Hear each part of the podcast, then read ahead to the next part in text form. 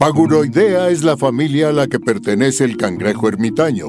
Se sabe que al crecer su cuerpo comienza a dolerle y se incomoda en su caparazón. Es por esto que tiene que abandonarlo y ponerse vulnerable para seguir creciendo. Bienvenidos a Paguroideas. Un programa sobre técnicas de productividad y organización para resolver problemas simples y complejos de la vida diaria. Mejora tu calidad de vida y tu salud mental. Yo soy Pepe Valdés. Yo soy Rafa López. Y el programa de hoy se trata de un tema que a mí me apasiona y además soy ya entrenador certificado en México para poder hacer eso. Les voy a platicar de algo que pueden hacer para sacar cosas de su mente y ponerlas en un papel. Y en ese mismo sentido, Pepe trae una propuesta para en qué gasté mi quincena. No se la esperan, de verdad. Escúchenlo hasta el final. Y el Adulto Challenge, simple, pero les va a ayudar muchísimo. Disfruten el episodio, comenzamos con Paguro Ideas. Pepe Valdés, ¿cómo estás? Oye, el día de hoy quiero platicar contigo de algo interesante porque fíjate que a las personas nos piden que alcancemos un montón de metas sin decirnos cómo y por dónde caminar, avanzar, poner en orden nuestra vida. O sea, ¿quién no ha tenido una mamá que le dice, ¿por qué no ordenas tu cuarto cuando no tienes para nada ningún tipo de entrenamiento? Como, como si con la edad viniera algo de, bueno, pues vas envejeciendo y te vas volviendo ordenado, vas este, cumpliendo con tus responsabilidades. Así, no más. Y entonces, cuando nos damos cuenta de que no hemos aprendido maneras de, de enfrentarnos a los problemas cotidianos, pues nos viene toda la ansiedad y decimos, no, es que yo no soy organizado, yo no soy puntual, o sea, yo nací mexicano, guadalupano e impuntual, así nací, ¿no? Y no es así. Sí, y, y es como, o sea, ay, le damos demasiado trabajo a nuestro cerebro. Le, le, pedimos demasiadas cosas y nuestro cerebro hay cosas para las que es muy malo el cerebro. El cerebro sí, es muy malo oye, para muchas cosas. Fíjate que a mí me llama mucho la atención. La gente llega al psiquiatra pidiendo una consulta porque tiene mala memoria. Y les digo yo, no tienes mala memoria, que sí. Fíjate que el otro día tenía que recoger no sé qué paquete y se me olvidó. Fíjate que entré caminando a una habitación y dije, ay, ¿a qué venía? Fíjate que el otro día no supe dónde dejé las llaves o, no supe dónde dejé. Es que, doctor, tengo mala memoria. Y les digo, no, nada más que todos tenemos problemas de organización que nos llevan a cometer errores frecuentemente. Y como creemos que nuestra mente solita, así nada más de voltear hacia el cielo y pensar en eso, nos deberíamos de poder acordar como si tuviéramos archivos ahí de, mmm, ah, sí, el jueves 26 de abril del 92, me acuerdo que puse los estudios de laboratorio en esta gaveta. No pasa, Pepe. No, el cerebro no funciona así. O sea, yo, yo, yo lo he dicho muchas veces. O sea, mi cerebro no, no funciona muy mal. Yo digo que se me mojó el folder de los sobres, ¿no? digo, de los nombres. Ajá. Entonces, este, el cerebro está eh, diseñado para tener ideas, no para guardarlas, dice nuestro sensei David Allen. Ok. Este, que fue creador de una metodología que se llama Getting Things Done. Bueno, primero fue un libro y luego ya se convirtió en esta casi iglesia. A ver, a ver. Que todos rezamos, que se llama Getting Things Done. Vamos, vamos por partes ahí, a ver, a ver, a ver. Ok. Que en español significa. Pues hacer las cosas. Como lograr que ¿No? se hagan, ¿no? Lograr que se hagan las cosas. Ajá. Exactamente. ¿no? Sin mayor este, parafernalia. Sí. Y, y, y, de ahí sacamos las siglas GTD. GTD. Getting okay. Things Done, que se ha vuelto una marca este, y una práctica internacional de la cual yo, yo llegué a esto como en el 2015. Uh -huh. Este, que ha sido un año muy, fue un año muy importante para mí de muchas transformaciones. Y estaba yo tratando de cambiar mi saturación laboral. Okay. Casi todo el mundo llegamos a GTD con ganas de mejorar el trabajo. Este, y aunque bien en su momento, según yo había entendido perfectamente GTD y aplicaba GTD para mi vida, para mi vida laboral, ¿no? y tenía un sistema de organización brutal para las producciones, realmente uno de los errores que cometía es no entender que mi cerebro no puede distinguir qué es un pendiente del trabajo y qué es un pendiente de la familia.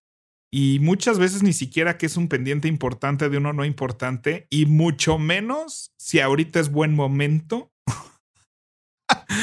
para pensar en ese pendiente o no. Las parejas suelen tener las discusiones más importantes entre ellos regresando de una peda a las 3 de la mañana en el auto.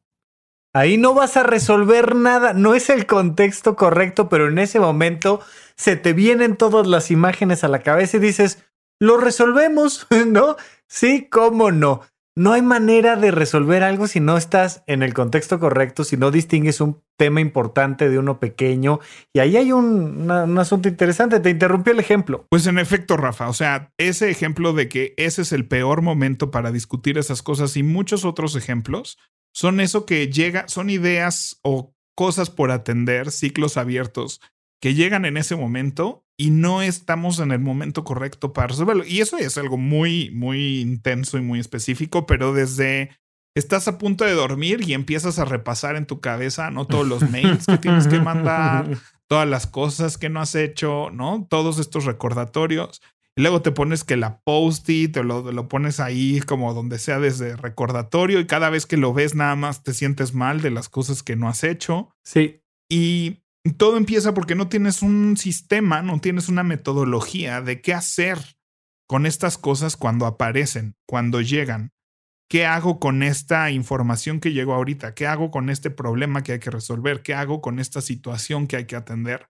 No, nadie nos enseñó que hay que tener un sistema para hacer esto y nadie nos dijo, oye, hay estas tres formas. O sea, para multiplicar nos enseñaron la metodología de ir sumando, nos enseñaron la metodología de poner los palitos arriba y abajo. O sea, alguien inventó que para multiplicar pones dos arriba, luego la X abajo y luego pones una raya abajo y luego este por este y el uno se lo pones. O sea, alguien inventó esa técnica así de cuando encuentres una multiplicación, pones esto, esto, arriba, esto a la derecha, este lo pones abajo, pones una raya y sigues esta metodología para resolverlo.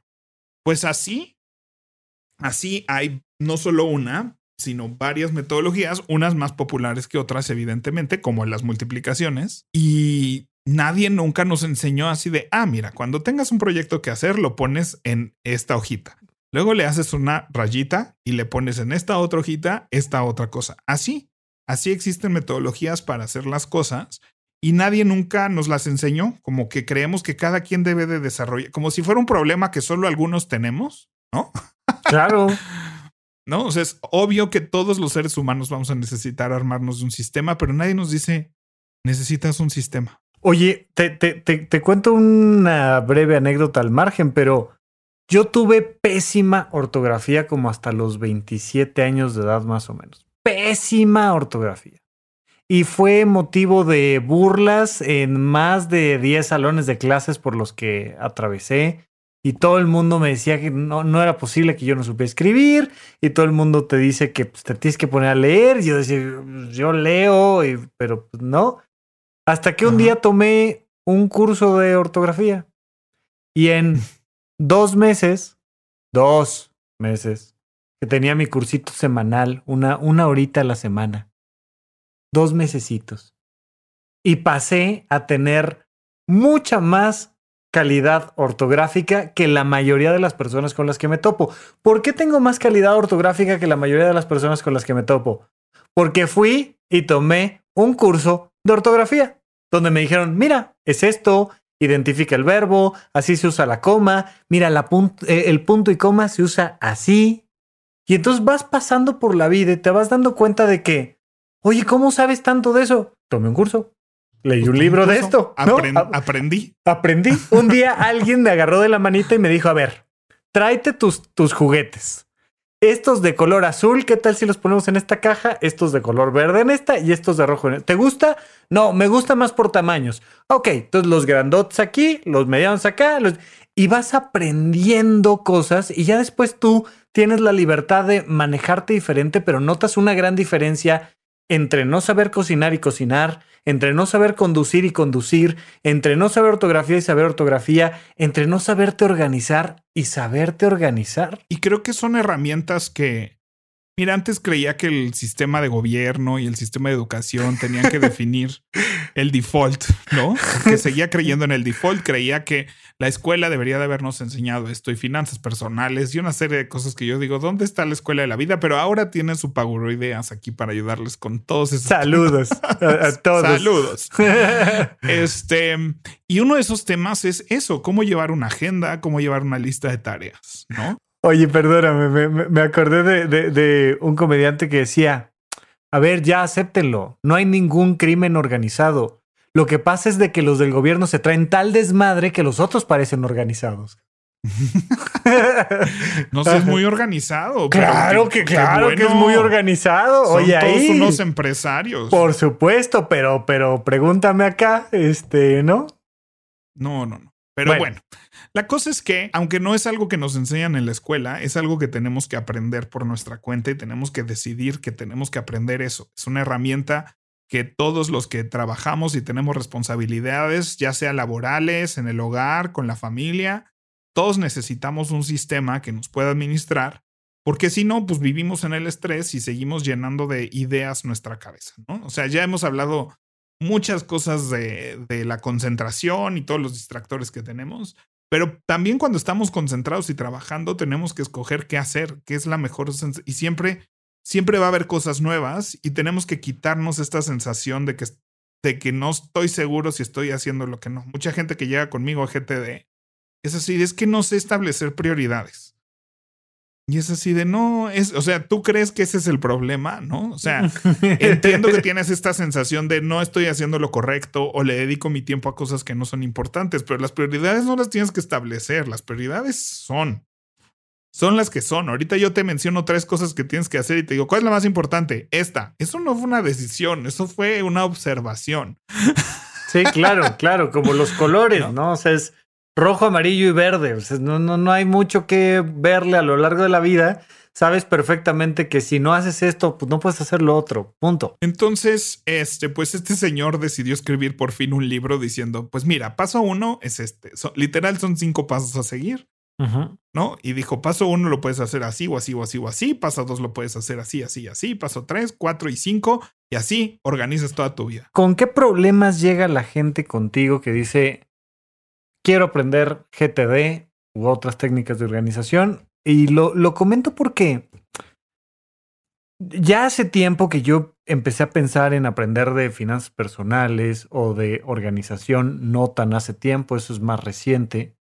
Pero la primera sensación que da es como de, no, no, no, no, no, no quiero, suena aburrido, peligroso, este, ay, como que aprender que tengo deudas no está padre, como que aprender que soy desorganizado, porque además tengo esa idea de, ah, chavo, acéptalo, o sea, tú naciste desorganizado. Vuelvo a lo mismo, hay un tema ahí hasta de autoestima donde no nos creemos capaces de, de poder aprender una técnica de organización. ¿Cuáles son esas barreras que te encuentras y por qué la gente toma la decisión de decir, sabes qué, que sí lo voy a intentar, venga? O sea, yo las entiendo perfectamente porque yo las vivo en otras áreas de mi vida, ¿no? O sea, lo hablamos en el, en el programa de finanzas personales. Este, y pues para algunas personas es como ir a, al nutriólogo, ¿no? O sea, es así de, pues van a ir y me van a explicar lo que tengo que hacer, lo que, ¿no? y, y, eso, la gran diferencia que yo siento es que muchas cosas de las que yo digo nunca antes nadie se las había dicho este, con la gente que es así de, ¿sabías que te puedes organizar? Y, así, y es así como de, ah, esa es información nueva. Que cuando vas al nutriólogo y te dice, ya no comas pizza, ¿no? Es así como, bueno, pues sí, eso como que ya sabía, ¿no? Que por ahí no iba el asunto. Entonces, este, es un poco eso. Eh, fíjate que tesis es un tema recurrente, ¿no? Por lo menos tres personas estoy ayudando a hacer tesis. Uh, saludos a los que están haciendo tesis. Oigan, este, la, Nada más, esto no, no, no voy aquí a preguntarte cómo se hace una tesis, Pepe Valdés, pero sí te voy a decir que uno no debe de hacer la tesis como tus asesores de tesis dicen. Si tú estás pensando en hacer la tesis, primero la portada, luego los objetivos, bueno, la hipótesis, luego los objetivos generales, eh, este, luego los específicos, luego la introducción, luego este ya eh, no vas muy mal. Es como querer hacer una hamburguesa, ¿no? Ya sabes, vas a vender una hamburguesa y haces primero el plástico de arriba y luego el pan y luego vas poniendo y el, o sea, no es así. Primero tienes que hacer la, tesis, que es la investigación, y luego la vistes de todo lo demás. Si empezaste por portada, mal. Si empezaste por este marco teórico, mal. No es por ahí. Pero bueno, tienes muchos pues que llegan yo nunca por tuve, Yo nunca tuve que hacer una tesis. Entonces yo siempre les digo, mira, yo no te voy a decir cómo se hace una tesis porque seguro hay alguien más apto para decirte Búsquenme, yo los asesoro para hacer tesis. Pero el problema, el problema es que no saben hacerse el tiempo para trabajar en su tesis. Que ese es el otro problema grandote. Ese es, realmente el problema con el que llegan. ¿no? Es así, es que tendría que hacer mi tesis, pero pasan los meses y meses y meses y no avanzo en mi tesis. ¿no? O sea, le doy la vuelta, procrastino, este, es que no soy disciplinado, es que no construyo hábitos. Y yo eh, estoy convencido más que nunca que todos somos disciplinados y todos somos unos maestros en construir hábitos, solo que no son los hábitos que nos encantaría construir ni la disciplina que nos encantaría tener. Explícate porque mucha gente que nos está escuchando jura que no es disciplinada y que no sabe construir hábitos. O sea, la disciplina no existe, o sea, vaya, lo que no te gusta hacer nunca te va a gustar hacerlo y lo que te gusta hacer siempre lo vas a hacer. Y si te gusta más dormir que pararte a correr, siempre vas a escoger dormir. No importa, o sea, no, no hay un poder mágico que te va a entrar y vas a decir, me voy a autoflagelar yo a mí mismo, cosa que no hacemos, y entonces voy a salir a correr. ¿no? Le podrás encontrar el gusto a correr, encontrarás una recompensa, que así se construyen los hábitos, ¿no? Es cue, rutina, recompensa.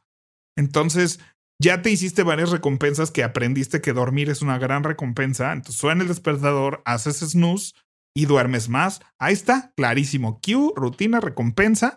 Y entonces eres muy disciplinado y tienes un hábito muy bien formado de hacer eso. Yo también.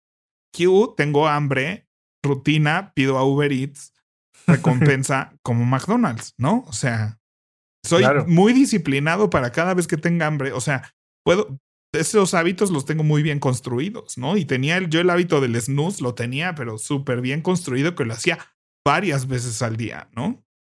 Oye, ¿sabes, ¿sabes a mí qué me, qué me pasaba?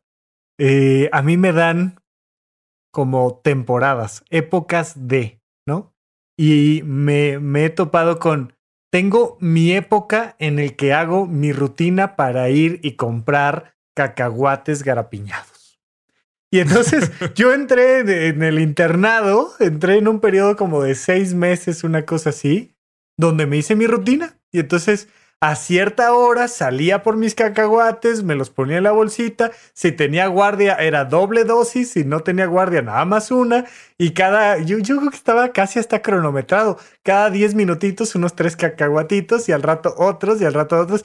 Y armas la rutinita y de repente, de repente me saturo y me harto y lo dejo y me llega, ahorita traigo una, una rutinita de mazapán. Otro día les platico, pero me dan mis épocas. digo, ya más bien estamos hablando de rutinas y no tiene nada de malo, está padrísimo. Rutinas y hábitos. O sea, el cerebro lo que va a buscar es encontrar patrones para repetirlos, para quitarlos de tu consciente.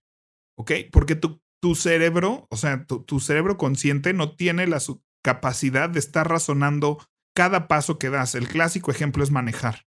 ¿No? O sea, al principio tú estás aprendiendo a manejar y entonces estás razonando, a ver, muevo así y luego el clutch y luego la palanca y luego voy y luego giro y si quiero a la derecha no sé qué y luego me voy frenando y le aprieto más el freno y ya que voy a terminar de frenar aprieto todavía más el freno para que de verdad se frene este coche, pero si freno muy rápido, entonces tengo que ir frenando dependiendo de la velocidad que venía, es cuánto antes tengo que empezar a frenar y es todo un proceso mental que está aprendiendo tu cerebro.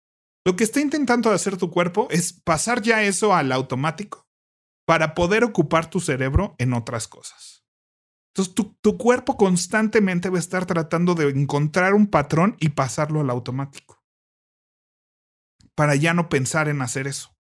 Entonces, así pasamos al automático infinidad de cosas. Bañarse, lavarse los dientes, este, ¿no? O sea, comer, contestar mails, meterse a Instagram y scrollear. Son cosas que ya puedes hacer sin pensar.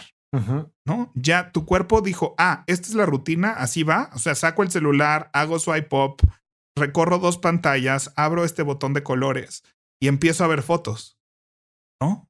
O sea, aburrimiento, saco teléfono, hago scroll, no sé qué. Tienes ah, eh, Q, rutina, recompensa. Q, rutina, claro, que, que, que, si se lo pides a alguien que no tiene ese sistema ya puesto en automático, vamos a llamarle, ¿no? Como, como de repente le das a, eh, normalmente es gente de más de cierta edad, pero puede ser cualquier otra persona, le das el, el teléfono, ¿no? Ah, este, tío, te regalo este teléfono. Es que ya, ya, ya no te queremos ver en la familia con...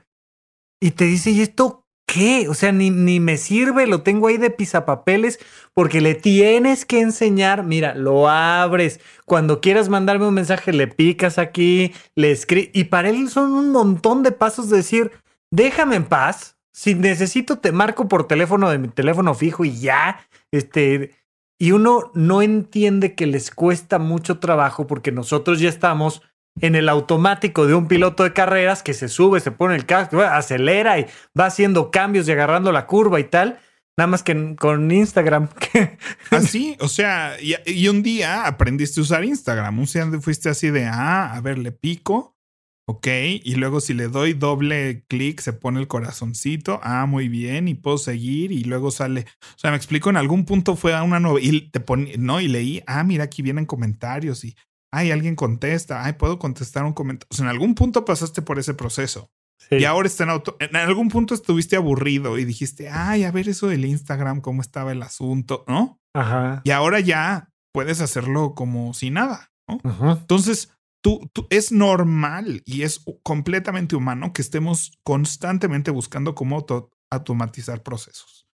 Y entonces nos vamos a ser disciplinados con lo que sea que estamos repitiendo, bueno o malo. Ok, y justo, ¿no? Queremos hacer automáticos procesos que sean buenos para nosotros, porque estamos muy, o sea, sí somos animales de hábitos, sí sabemos pasar procesos que primero aprendimos a luego hacerlos en automático. Yo sigo, sigo peleando con muchas cosas de la tecnología. A mí me gusta la vida un poco más simple, pero vas aprendiendo, aprendiendo, aprendiendo y lo pasas. Y lo que queremos ahora es que entiendas cómo aprendes ese proceso para decir, ok, vamos a ser divertido, fácil y que no requiera todo ese esfuerzo que normalmente sientes en hacer la tesis, por poner un ejemplo. Sí, entonces digo, aquí son dos grandes temas que cada uno necesitará su, su respectivo ahondamiento en uno que es construcción de hábitos y cómo se hacen y cómo los podemos reprogramar. Pero GTD justamente el paso uno es el hábito de capturar tus pensamientos y bajarlos, ¿no? En una bandeja de entrada, sea una libreta, sea un papel, ¿no? Se te dice cualquier cosa que entra a tu, a tu cerebro, ¿no? Sácala inmediatamente de tu cerebro, ¿no? Bájala a tu, a tu sistema de capturas. WhatsApps, mails, eh, cosas que llegan físicas, cosas que traes en tu mochila, o sea, todas estas son lugares de captura, donde estamos capturando cosas que se vuelven pendientes, se vuelven ciclos abiertos. Ok, estoy, tomando clases, ¿no? Yo estoy pensando en, cuando nací, en 1940, este, estaba tomando clases en la primaria y la maestra decía, para mañana tienen que hacer la tarea siguiente. Hay que este, sacar una definición del diccionario tienen que resolver el ejercicio 3 del libro de matemáticas y no se les olvide que tienen que venir disfrazados de castor. Ya sabes que hay que llegar disfrazado de castor. Claro. Y entonces, no, ah, ok. entonces te avientan la tarea y uno como que dice, seguro me acuerdo. O sea, vaya, ni siquiera lo piensas, vaya, pero. No, ah, incluso ahí, digo, estás hablando del ejemplo más fácil, ¿no? Ah, cuando me dicen específicamente, esta es la tarea, ¿no? Sí. ¿Qué hacíamos además? ¿Qué hacías? Nada. La tarea es para el 3 de abril. No, bueno, pon tú que la gente. No, yo sí hacía. ¿Qué hacía? Abría mi agenda escolar. ¿no? Y si la tarea era para el 3 de abril, ¿qué hacía? Pues escribía el 3 de abril, entregar no sé qué. Ni siquiera escribía cuándo lo iba a hacer, solo ponía cuándo, para cuándo urgía. Pepe, ¿no? ya, ya, ya vas muy adelantado con eso, güey. O sea, yo decía, ajá. Nada más. Hasta ahí llegaba mi proceso de captura. O sea, en una de esas peor. ¿no? O sea, pero yo decía, no, claro, hay que anotarlo en algún lado. Es como la gente que, ¿no? Que se siente muy productiva porque tiene su monitor lleno de post-its y yo, o sea, ¿por qué tienes tu para que no se me olvide? Y yo, y si lo anotas, ¿cuándo lo vas a hacer y ya? O sea, y entonces no piensas en eso todo el día, todos los días. Solo piensas en eso cuando tienes que hacerlo. Pepe, yo llegaba el 4 de abril y me enteraba que el 3 debía de haber venido vestido de castor. Yo no me enteraba de nada, ni de post-its, ni de nada. Habemos gente así, Pepe. Entonces. No, está perfecto. Y nadie nunca te dijo, mira. Mira. Paso uno. Sacas tu mini agenda de mini Rafa y mini Pepe Valdés, sacas la agenda y anotas la fecha de entrega si quieres, pero yo, por ejemplo, así aprendí, ¿no? Así tenía yo. Yo, según yo, era muy organizado, me encantan las agendas de toda la vida, entonces yo anotaba para cuándo eran todas las cosas que tenían que entregar, ¿no? Pero el problema es que no anotas cuándo lo vas a hacer. Y entonces GTD plantea todo desde el otro lugar. Escuché una vez esta frase que es las cosas cuando surgen, no cuando urgen. Y fue así Ay, qué bonita frase. Sí, sí, sí, es, es gran frase. Pónganla ahí en letras de oro. Sí. Puede ser playeras de eso. Pero justamente si tu sistema de organización está basado en cuándo tienes que acabar las cosas, o sea, cuándo van a urgir las cosas, ¿no? Ese es uno de los graves errores de los to-do list. O sea, pones o pones para cuándo son las cosas, o el otro error grave de una to-do list es así de hoy voy a hacer estas 26 cosas, ¿no? Porque son los pendientes. Claro. Y entonces lo voy a hacer el lunes. El lunes voy a hacer todo esto. Y entonces llegas el lunes, haces una, y todas las demás no las pudiste hacer porque salieron, ¿no? Sucedió la vida, te pidieron otras 50 cosas, no podías hacer la mitad. Y entonces, ¿qué haces al siguiente día? Te vuelves a anotar todas, ¿no? Así de, no, pues ya empezó el rollover. No, todas más las que se acumularon. Ya no tenemos 26, ya tenemos 32. Entonces tu cerebro va a decir, mira, tú y tu listita a mí me dan igual. Porque ya vi que el hecho de que anotes cosas en tu listita no sirve de nada. no significa absolutamente nada. Yo no voy a soltar esta información de tu cabecita porque ya sabemos que, que la hayas anotado en, en, tu listita. A mí no me dice nada. Entonces yo mejor te voy a recordar cada tres segundos tu pendiente, sin importarme si estás en el cine, si estás descansando, si estás a punto de dormir. Yo te voy a recordar todos tus pendientes cada que pueda porque yo no confío en esa listita y en ese post-it que hiciste, porque ya vivimos los desastres de la semana pasada que anotaste y no sirvió de nada. Sí, y un poco tienes un tablero adentro, ¿no? Con un botón que dice ignorar, que presionas de día, y otro botón que dice este, angustiarse, que presionas todo el día, todo el tiempo, especialmente en la noche. Nada más te angustias porque tienes 32 pendientes más los que se acumulan pero los medio tratas de ignorar. Ahí vas poniéndolos en el closet, en el cuarto de los tiliches, hasta que de repente es imposible saber siquiera qué hay ahí, pero sabes que hay muchas cosas y mejor no meterse. Entonces, creo que este, todos hemos vivido esa sensación de estar en la noche y acordarte de hay que hacer el no sé qué, ay, no se me vaya a olvidar que mañana es el cumpleaños de no sé quién, y no, no sé qué, ay, y tengo que sacar la basura y no he sacado, ay, y le tengo que mandar el no sé cuál, no sé qué, o sea, ¿no? Y estás pensando, bueno, lo hemos dicho varias veces aquí, estás pensando en el trabajo cuando descansas, y estás pensando en el descanso cuando trabajas, y traes hecho un desastre tus ideas, tus pendientes y demás. Entonces, GTD es una de las metodologías donde se pretende este, organizar eso y es una metodología así. Uno es capturar todo, todo así. En cuanto llega a tu cabeza, ten un lugar a donde lo anotas. Sí. Y, y, es como el bote de la ropa sucia, ¿no? Cada vez que me encuentre algo tirado, lo voy a echar ropa de la sucia, bote de la ropa sucia y sé que ya hay un sistema en el cual las cosas van a terminar limpias en el closet en su momento. Sí, que, que una vez que está ahí, ¿no? O sea, Vaya, como cuando entras y, empiezas a seleccionar comida u objetos en la tienda y que se van depositando en tu carrito, ¿no? Entonces tú vas scrolleando y dices, ah, esto sí lo quiero. Entonces le picas y se va al carrito. Esto también, ¿no? Y si estás haciendo un pedido, mira, a, a, mí me pasaba, por ejemplo, en el hospital se acostumbra mucho que alguien va al Oxxo.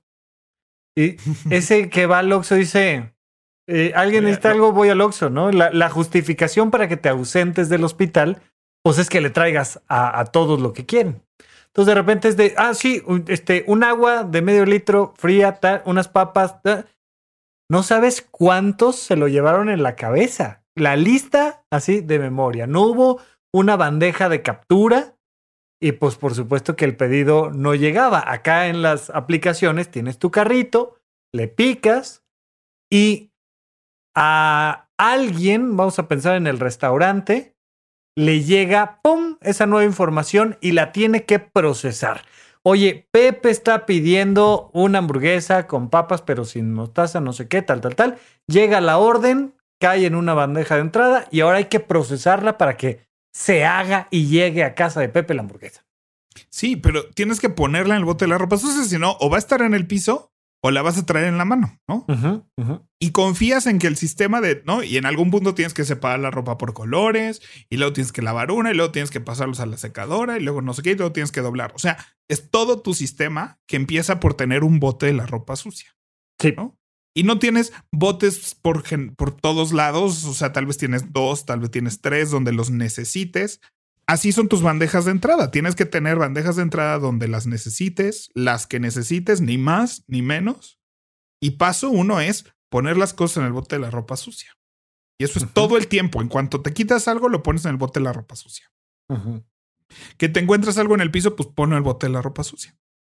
Y ya una vez a la semana, tal vez te das a la tarea o alguien más se da la tarea de sacar la ropa, separarla, poner, ¿no? Y luego te pones a lavarla, te pones a doblarla hasta que... Y ese sistema funciona. Claro, porque de nada nos sirve tener el bote de la ropa sucia lleno si nadie, hasta que ya no hay ropa, nunca se pone a procesar. Ajá, ajá. ¿No? Y imagínate, además aquí se, o sea, en algún punto dices, no, ya, se tiene que procesar esto porque ya, ya no hay ropa, ya no hay nada, ¿no? Se tiene que procesar. Pues que te des eso. El paso uno que es capturar es ten tu bote de la ropa sucia para que cuando te encuentres algo así en el camino tengas a dónde ponerlo. ¿No? Cuando estés viendo la tele y te acuerdes que hay que hacer una cosa, tengas dónde ponerlo. Pero luego te tienes que dar el tiempo de clarificarlo, separarlo. Así como separas tu ropa en de color y no de color, o tal vez sí, ya cada quien tiene sus estilos y dependiendo de la complejidad de la ropa de la gente, Ajá. ¿no? Pero te das la tarea de separarlo y empiezas a ver tus pendientes y empiezas a separarlos a ver, esto sí, sí tengo algo que hacer con esto o lo tengo que tirar a la basura, lo tengo que archivar, lo tengo que poner en algún día tal vez, o si sí lo voy a accionar, ¿cuándo lo voy a accionar? Entonces, ese proceso de clarificación, organización es el segundo, el segundo y tercer paso. Dos, clarificar, tres, organizar. Y esta parte de la organizada. Espérame, espérame, ¿qué diferencia hay entre clarificar y organizar? Clarificar es el proceso de, decidir qué voy a hacer con esto. O sea, decidir si lo voy a hacer o no desde de entrada es la primera decisión. Y ya que sí lo voy a hacer, es algo que tengo que hacer yo, es algo que tiene que hacer alguien más, es algo que voy a hacer tan pronto me sea posible o es algo que voy a hacer en un día y hora específico. Y ya que hago eso, lo organizo en su lugar, ya sea en una carpeta, lo organizo en su lista de acciones siguientes, lo organizo en mi agenda, lo organizo en mi calendario, ¿dónde lo voy a organizar? Y el paso 2 y 3 van de la mano, pero el 2 es un proceso mental y el 3 es un proceso de poner las acciones donde van. Ok, perfecto. Entonces... Es como separar la ropa y ponerlas en la lavadora correcta, ¿no? O sea, desde decidir cuántas cargas voy a tener y demás. Y luego viene el paso de reflexionar, que es cuatro, que es el, justo el estudio de qué estoy haciendo, cuánta ropa tengo, si tengo que pasar más tiempo lavando ropa o secando, si voy a colgar, si voy a tender, entonces necesito ponerme tiempo para tender, necesito tender cuando estoy tendiendo, lavar cuando estoy lavando, ¿no? O sea, oye, fíjate que sí capturé la ropa, fíjate que sí me di cuenta que toda la ropa era mía y que no se había este, metido ropa de alguien más mágicamente. Entonces clarifiqué y dije color, blancos, delicados o el sistema que corresponda y se lavó la ropa. Pero si no tengo este cuarto paso, cuarto, este cuarto, paso de reflexión de Oye, creo que no estuvo padre lavar a las 5 de la mañana porque ya no tenía ropa para ponerme al día siguiente. Como que algo no está jalando bien en mi proceso. Como que estaría más padre saber que si por algo tengo que hacer un viaje mañana, ir a una junta, este, lo que sea, sé que puedo ir y tomar estas prendas, pero me quedé sin ropa y ahí estaba yo lavando a las 5 de la mañana. Y sobre todo, o sea, ¿cuál es mi sistema? O sea, ¿cuándo voy a lavar? ¿No? Digo, ya aterrizándolo es así de, viene esta semana y, y pues lavar es hacer, ¿no? Digamos. Entonces tengo que hacer todas estas cosas, ¿no? ¿Cómo las voy a hacer? ¿Qué me falta? ¿Qué sigue pendiente? ¿No habrá ropa tirada por ahí? ¿no? Que no esté en su lugar todavía. Ese es el proceso de reflexión antes de dedicarme una semana a actuar, a hacer las cosas que, que me planteé. Entonces, de ahí la importancia de la revisión diaria y la revisión semanal, que son los, eh, el paso cuatro, que es reflexionar. Y a la hora de actuar, o sea, el único punto es, si, si estoy sentado en mi computadora, ¿qué tengo que hacer? ¿Qué puedo hacer? Y tener esa lista de eso que puedo hacer en el contexto actual en el que estoy. Porque eh, si en esa lista está pasear al perro, ¿no? Si yo tengo una lista donde está pasear al perro, hablarle a mi mamá, llevar las cosas a no sé qué, me siento en la computadora y ¿qué voy a hacer? Voy a, voy a pasar por todos esos puntos otra vez, ¿no? Y, es, y es, es como si revisaras el bote de la ropa sucia cada vez que necesitas encontrar una prenda. Claro.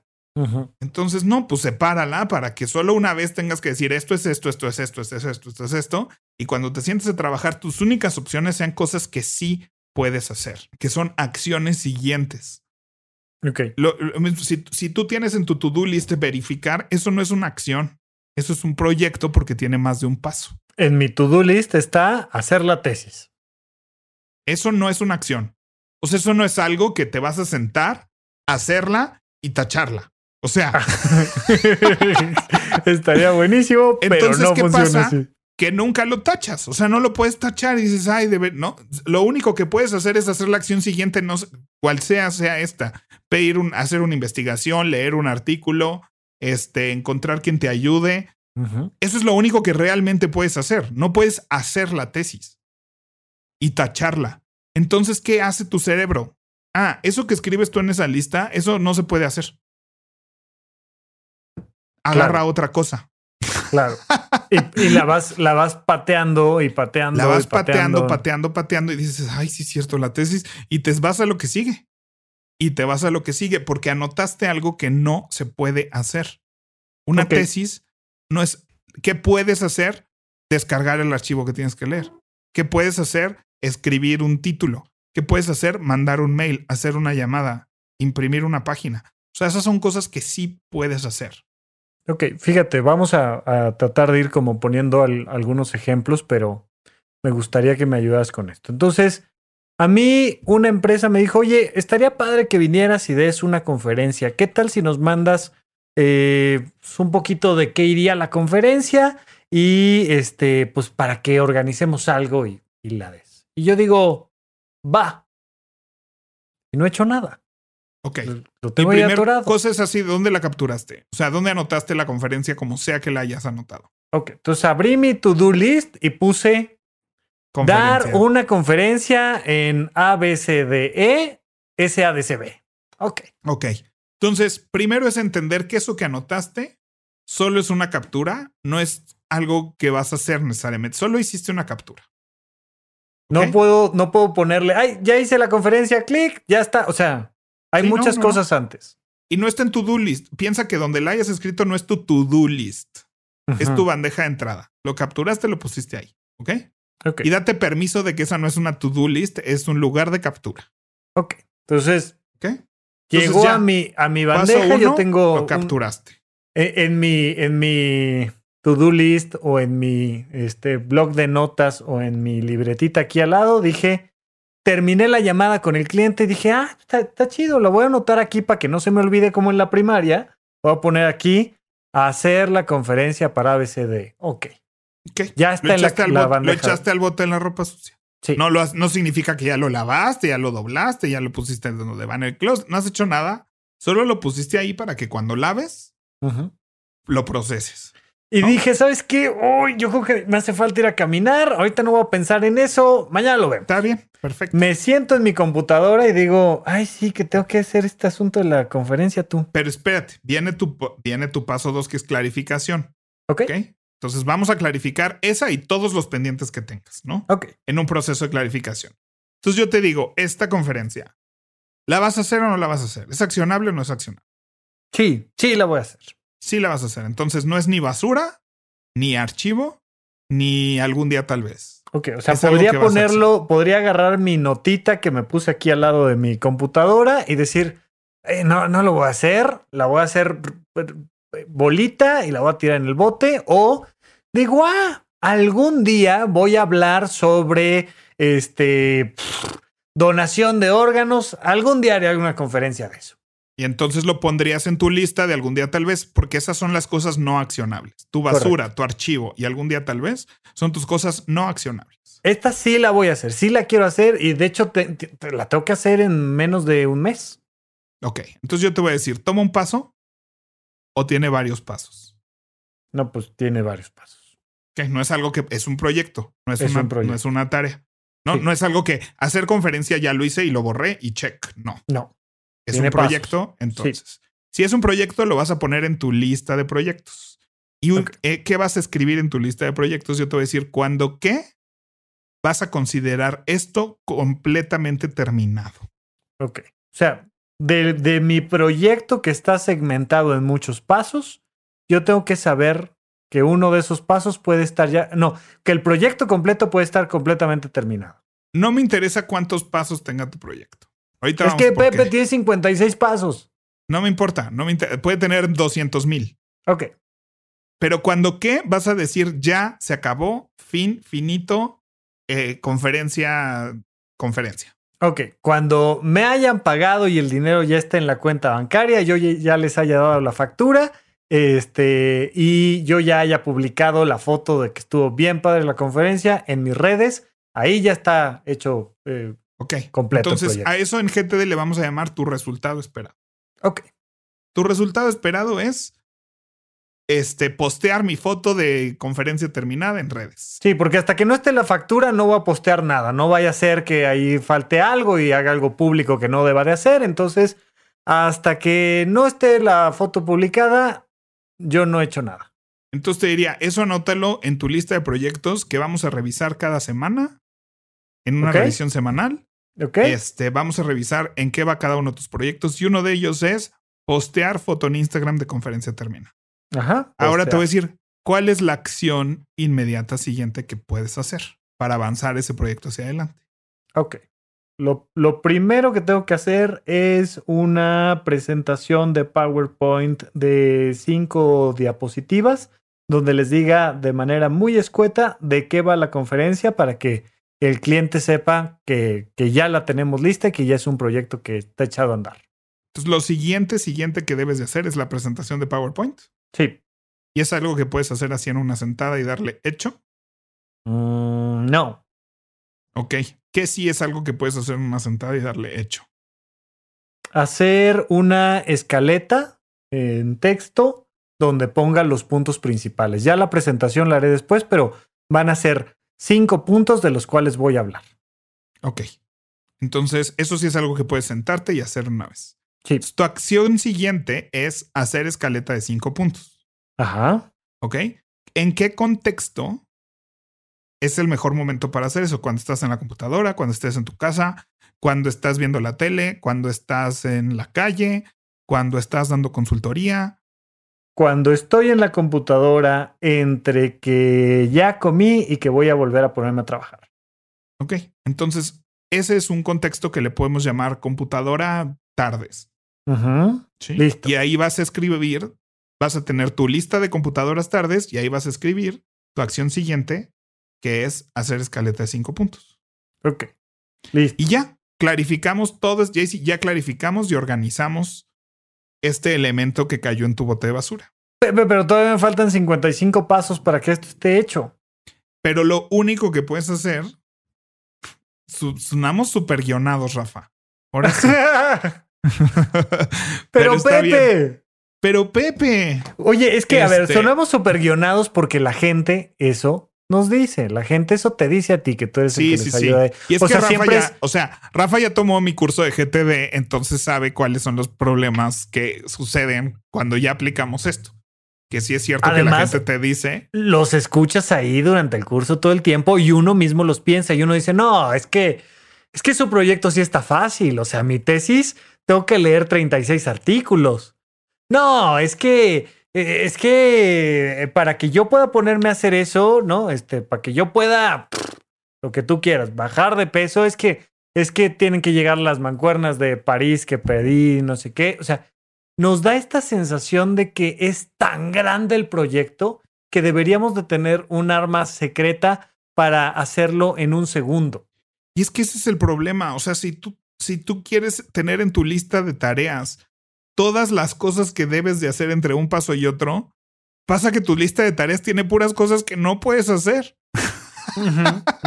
Sí, justo. Te llenas de un montón de preocupaciones que no puedes hacer y que no haces nada y que nada más las tienes ahí guardadas. Entonces tu lista de cosas por hacer realmente son cosas que no puedes hacer. Y entonces no puedes, o sea, no puedes ir tachando una lista de cosas por hacer si la mayoría de las cosas no la puedes hacer porque no has hecho el paso 1, no puede ser el paso 2 o el paso 3. Y además, tal vez el paso 3, 4 y 5 dependen de lo que haya pasado en el paso 2. ¿No? Entonces, cualquier tiempo que le dediques a deshebrar los 48 pasos intermedios de algo es una pérdida de tiempo porque cuando hagas el paso 1 vas a entender cuál es el paso siguiente. una vez que tú termines la escaleta, vas a pensar, ya la hice, ¿qué sigue? Abrir PowerPoint y empezar a hacerlo. ¿Tienes tiempo ahorita? Sí, hazlo. No, el paso siguiente es abrir una presentación, o sea, crear un archivo de PowerPoint. ¿No lo va a hacer ahorita? No. ¿En qué contexto? Pues igual, cuando esté en la computadora. Entonces te anotas en ese contexto. Cuando esté en la computadora, abrir archivo PowerPoint. Y hay veces que cuando ya te arrancas, te das cuenta de que terminaste cuatro pasos o cinco pasos sin darte cuenta y sin tener que apuntarlos y sin tener que ir cosa a cosa, porque, oye, pues ya, ya hice la escaleta, me llevó 10 minutos y tengo otros 20 pues abro la presentación de PowerPoint y, y la voy a pasar mi escaleta a PowerPoint. Y pues ya tengo, por tanto, mi primera diapo que tengo que hacer y tengo que buscar una imagen de eso y pues de una vez. Y resulta que en 20 minutos avancé mucho porque ya lo puse, pero sí me parecía importante como poner un ejemplo así real que, vaya, o sea, a mí a la fecha de repente digo, ay, esto ni lo clarifiqué, ni lo procesé, ni lo nada, y nada más me está dando vueltas en la cabeza, hasta que de repente es bien lindo saber que hay un paso siguiente, que hay algo que sí puedes hacer, aunque todo lo demás no lo puedas hacer. Y además es importante que hagas este proceso de clarificación con todas las cosas que están en tu cabeza y todos tus pendientes. O sea, no solo es tener el paso claro de eso, sino que tengas una lista de, estoy en la computadora, estas son mis nueve opciones hago la escaleta. ¿Me puedo seguir con la presentación de PowerPoint? Sí, pero aquí hay otra cosa que también tengo que hacer. Entonces mejor avanzo eso. ¿Me explico? Pero ya no estás decidiendo entre todos los pendientes de tu vida. tienes claro qué estás haciendo y qué no estás haciendo. Y entonces puedes estar en paz con lo que no estás haciendo. Entonces cuando acabes ese contexto y ya, ya me tengo que ir, ya me voy a parar, ya tengo mi siguiente consulta, tienes la tranquilidad de que hiciste lo mejor que pudiste haber hecho con tu tiempo. Y cuando revisemos cada semana tu lista de proyectos pendientes, vas a saber el estatus exacto de cada uno de ellos y qué tienes que hacer para avanzarlos hacia adelante. Sí, la, otra cosa que te iba a decir es, híjole, pues me clavé y estaba yo muy emocionado, pero pues ni hablar, o sea, tengo que dar consulta, punto, se acabó, tengo, o sea, ahorita tengo mi cita y mi paciente se va a conectar ahorita y si yo me sigo aquí me voy a seguir dos horas, no se puede.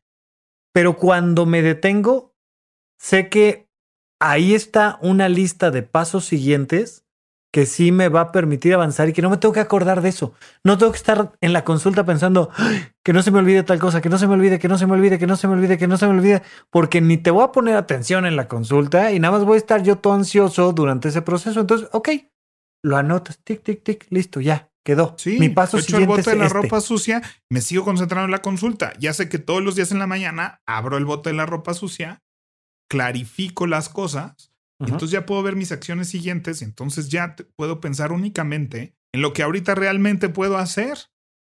Y no estoy todo el tiempo dándole vueltas a todos mis ciclos abiertos. Yo voy a volver a mi comercial de mayonesa McCormick. Eh, ¿Dónde puedo aplicar GTD en mi vida, Pepe Valdés?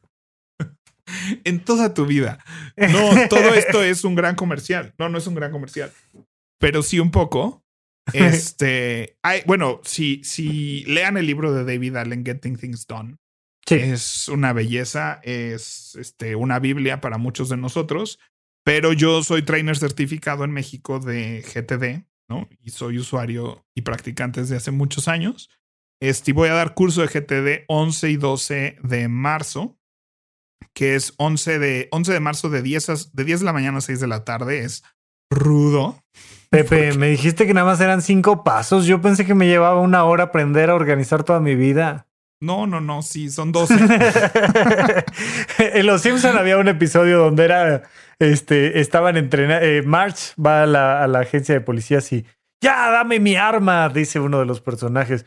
No, se requiere un entrenamiento de todo un fin de semana para ello. O sea, esto es una cosa parecida. No, pero de verdad es, es algo muy interesante. Eh, Pero espérame, es, es 10, porque ahí no acaba. oh, que la- Es 11 de marzo de 10 a.m. a 6 p.m. y 12 de marzo de 10 a.m. a 2 p.m. Sí, la gente normalmente sesiones. piensa que hay mejor manera de ocupar el tiempo que aprendiendo a organizar el tiempo. Y yo creo que no hay mejor manera de ocupar tu tiempo. Te va a quitar muchas horas de ansiedad. Y más allá de que sí, yo, yo sí les recomiendo, además yo tomé el curso con Pepe y aprendí muchas cosas y entendí eh, mucho de lo que hoy en día, vaya, yo casi que sigo siendo, lo voy a decir de esta manera, como más o menos mantuve mi nivel de productividad, pero sí descansé mucho más. O sea, es, es esta diferencia de cuando llegas a un espacio y el espacio está limpio y organizado y te da como tranquilidad, a es que yo, yo tengo un orden entre mi desmadre. Pues sí, pero es un desmadre. Y, y, y tú Sí. mismo vas a vivir la consecuencia de, del orden entre tu desmadre, porque el día que necesitas ese recibo, el día que necesitas acostarte, a- a- a- a- saber que vas por algo en especial, no lo encuentras y te da mucha ansiedad. A mí me da mucha ansiedad. Yo tengo hoy en día una serie de documentos bien claritos, su versión digital donde está, su versión física donde está, porque a mí no me da más ansiedad nada que querer hacer un proceso con el banco, con el gobierno, con mis papás, con lo que sea, y que me digan, este, tu tarjeta de, tu recibo de, y decir, no sé dónde está, No lo voy a esté. encontrar, voy a tener que ir a la, este, voy a tener que ir a Nueva York a solicitar mi acta de nacimiento porque alguien me, no, algo que dices, no, no, no, no puede ser, y vive uno con mucha ansiedad. Porque la realidad es que muchos de nosotros pues encontramos ahí una que otra técnica para, para salir adelante. O sea, El hilito rojo en el dedo, o sea, o sea algo. todo- no, pero el, el hecho es que sí lo estamos haciendo bajo un nivel de estrés brutal. O sea, yo, yo llegué a este libro justo porque se llamaba Productividad sin estrés y yo así de, es- deme dos, por favor.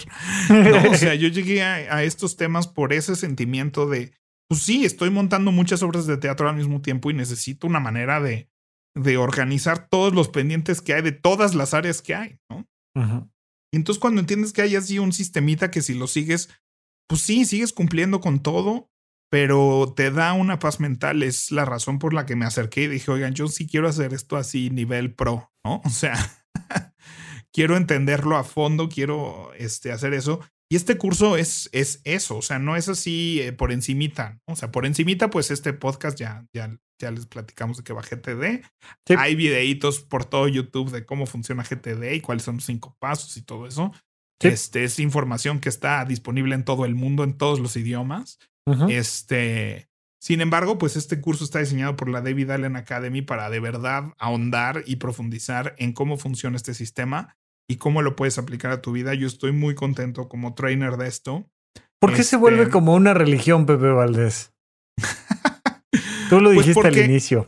Cuando empiezas a, a conocer a gente de todo el mundo que son practicantes, somos practicantes de GTD, este, y que conocemos los beneficios de esto, ¿no? Es como un hobby, o sea, empieza a ser como, oye, ¿tú qué tienes en tus listas de acciones siguientes? O mira, yo uso esta app para llevar mi lista de Someday Maybe. Ah, es que fíjate que yo más bien la llevo en un cuaderno y la separas. Órale, qué padre. No, o sea, es una técnica que no es una app como tal.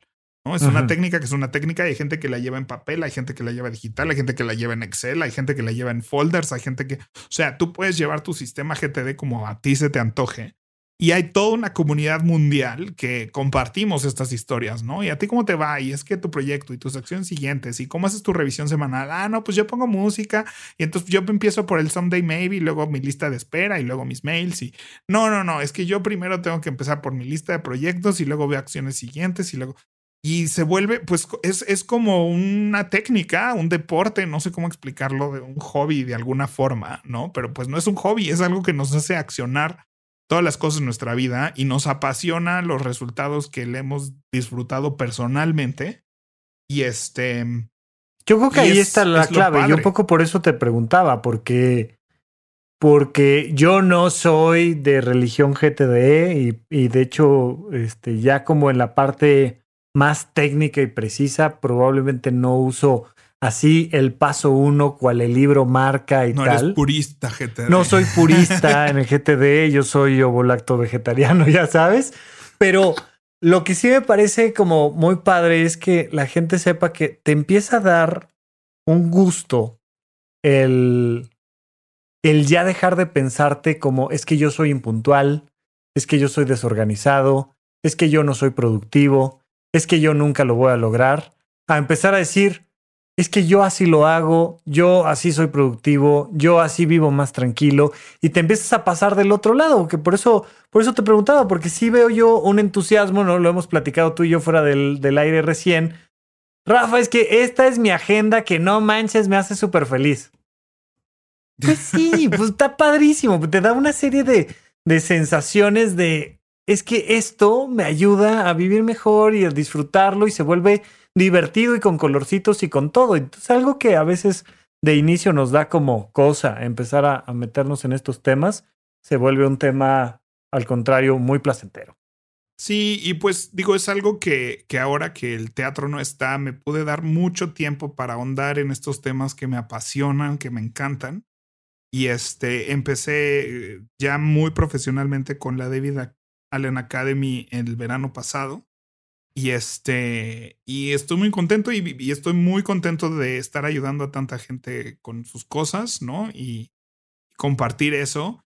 Y yo que en el teatro era súper metódico, pues aquí también me siento muy en casa, así de no, yo sí necesito paso uno, paso dos, paso tres, paso cuatro, uh -huh. porque no es una cosa, o sea, aunque digo es como una religión y así, realmente no, no es una cosa espiritual, o sea, no es una cosa, este, aunque el resultado me parece ciertamente un poco espiritual.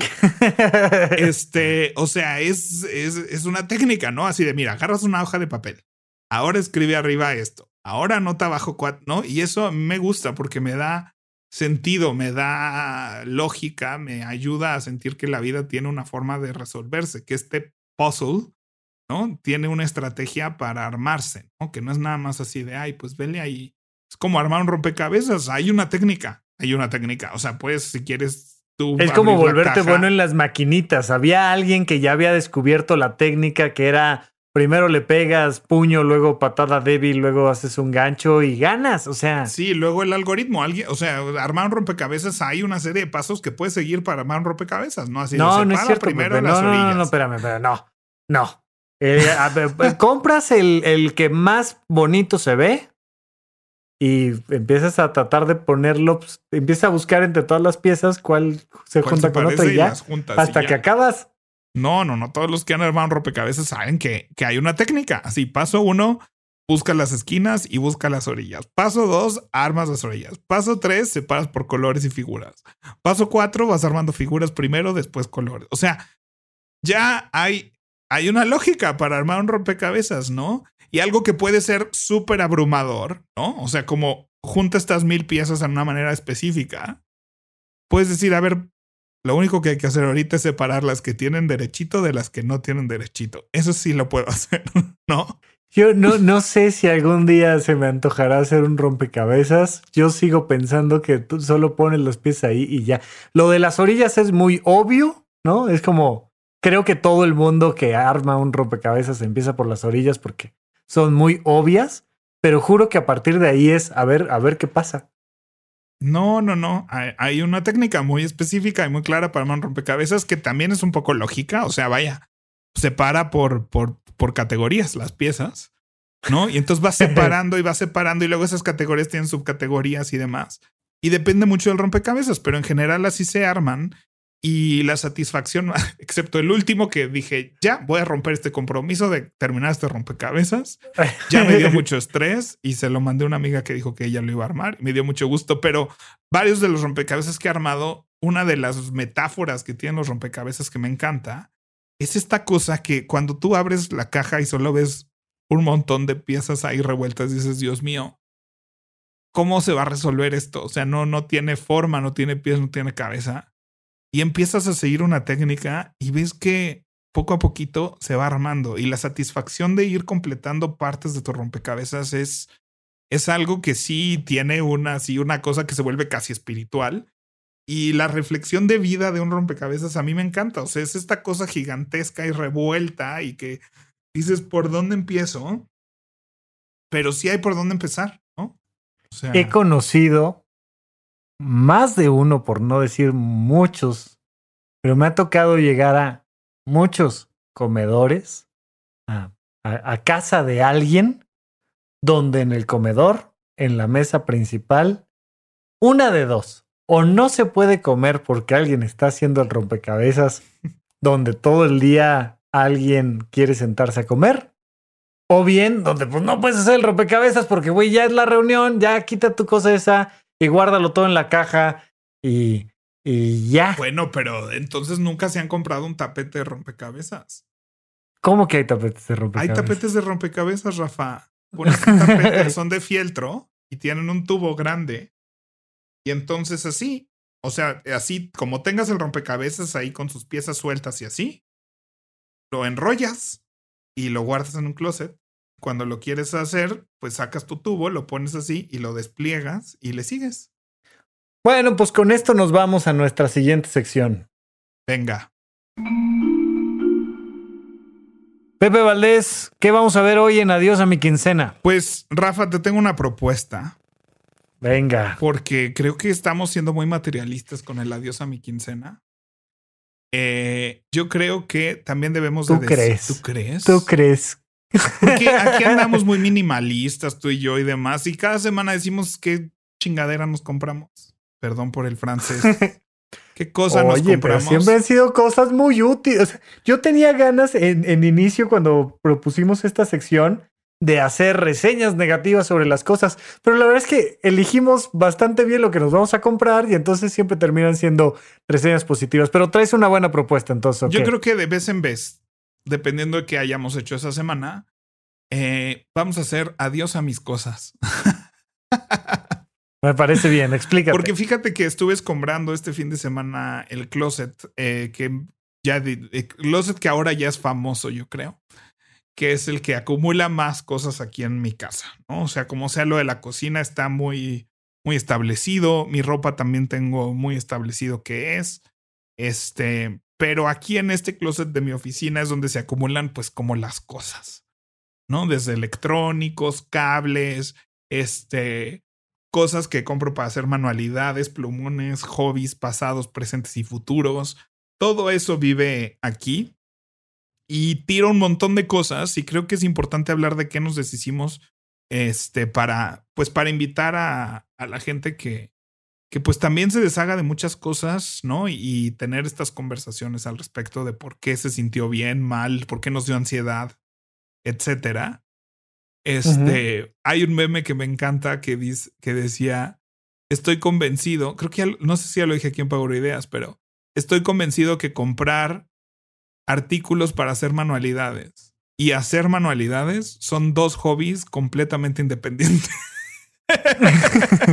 Oye, te lo enseñó Sara, mi novia, hombre. Ah, de ahí vino, me lo enseñó Sara. Sí, es cierto. Sí. Bueno, pues así, así lo viví y así me sucedió. Entonces, este, fíjate que tiré eh, unos estambres de cuando quería hacer Ay, Dios. Ay, Dios. Ay, este Dios. se fue un rompecabezas, como ya bien dije. Dejé ir un montonal de estampas para agendas que me obsesionan, entre las que yo hago y las que yo compro.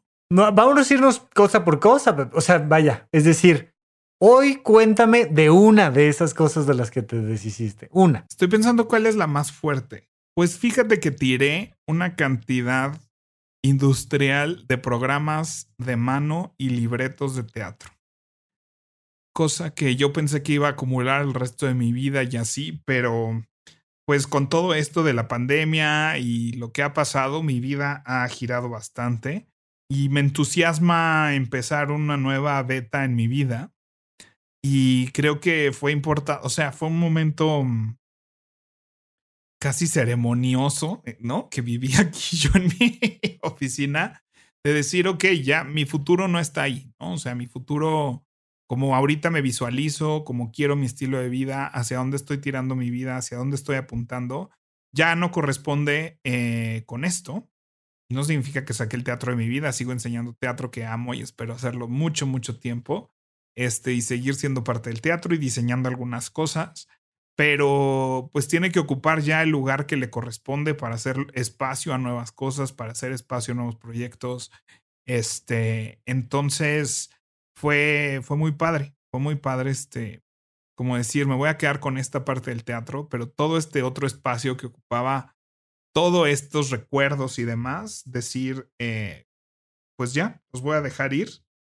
Este, y, y fue fuerte, pero me emocionó mucho, me emocionó mucho decir voy a hacer nuevo espacio en mi closet para nuevas cosas, nuevos proyectos y, que venga para adelante y, ya, y esta es la parte espiritual, pero me hace sentir que este lugar acciona eh, lo que quiero que sea mi futuro, lo que quiero que sea mi vida.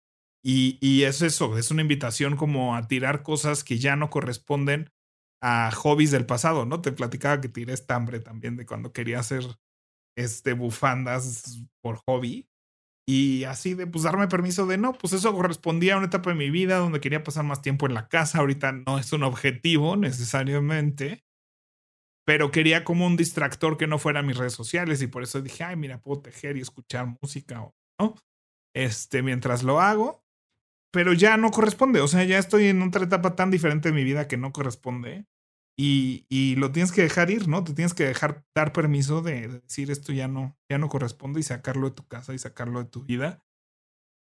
Y ser claro y, y, ser coherente con lo que quieres en tu vida, cómo quieres que se vea tu vida, para dónde quieres que vaya tu vida, pues que de eso dependa qué te quedas y qué dejas ir. Me encanta, pues es, es, es una manera interesante en la que vamos a abordar esta sección. A veces serán cosas que llegaron, a veces serán cosas que se fueron, pero siempre en búsqueda de elevar la calidad de nuestra vida. Pepe, qué bueno, felicidades. Muy bien, vamos ahora sí a nuestro adulto challenge. Bien, Rafa, ¿cuál va a ser nuestro adulto challenge entonces? Bueno, yo creo que lo que tenemos que hacer ahora es que hagamos una invitación para que todos empiecen a identificar los pasos de los procesos y los proyectos que tienen. Entonces, que encuentren qué es algo que ahora ya saben qué es su bandeja de entrada y cómo de ahí pasan a la acción siguiente. Lo van a clarificar, es decir, van a decidir esto lo hago o no lo hago y si lo hago, ¿qué voy a hacer? Y puede ser literalmente el bote de la ropa sucia, puede ser este, una aplicación con la que capturo mis ideas o mis series o mi lo que sea, pero quisiera ver la bandeja de entrada de la gente que los lleva a su acción siguiente. Y por supuesto que la otra gran alternativa es que vayan y encuentren información, al menos que busquen la información de tu curso. Pepe, ¿dónde va a estar esa información?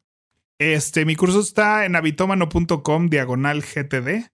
O entra en habitomano.com y seleccionen GTD. Ahí viene la información completa del curso. Ahí me pueden escribir o a pepe.habitomano.com para información del curso que es 11 y 12 de marzo. Y también denle una googleada a GTD fuera de mi página, ¿no? Para que se empapen un poquito de qué va, ¿no? Y que no crean que soy yo el que se inventó esto, se lo sacó de la manga. Es una metodología a nivel internacional muy, muy, muy conocida. Entonces, este, si no la han escuchado, hay muchísimos videos ahí que más o menos explican cómo es pero les prometo que se van a divertir mucho en mi curso y que la van a pasar muy bien. Sí. Este, y pues ya mis redes son arroba WP Valdés con B de vaca y S de Sofía en todos lados, incluyendo Clubhouse. que no hemos hecho nada ahí, pero tal vez un día. Y a mí, exacto, a mí Rafa Rufus, arroba Rafa Rufus con doble R en medio y listo. Bueno, Rafa, pues nos vemos la próxima semana. Pepe, que te vaya muy bien en el curso. Gracias a todos por escucharnos. No olviden darnos por ahí alguna reseña en Apple Podcast si es que escuchan el episodio ahí. Y si no, gracias de todas maneras por compartir, seguirnos, etcétera, etcétera. Gracias a todos y hasta la próxima.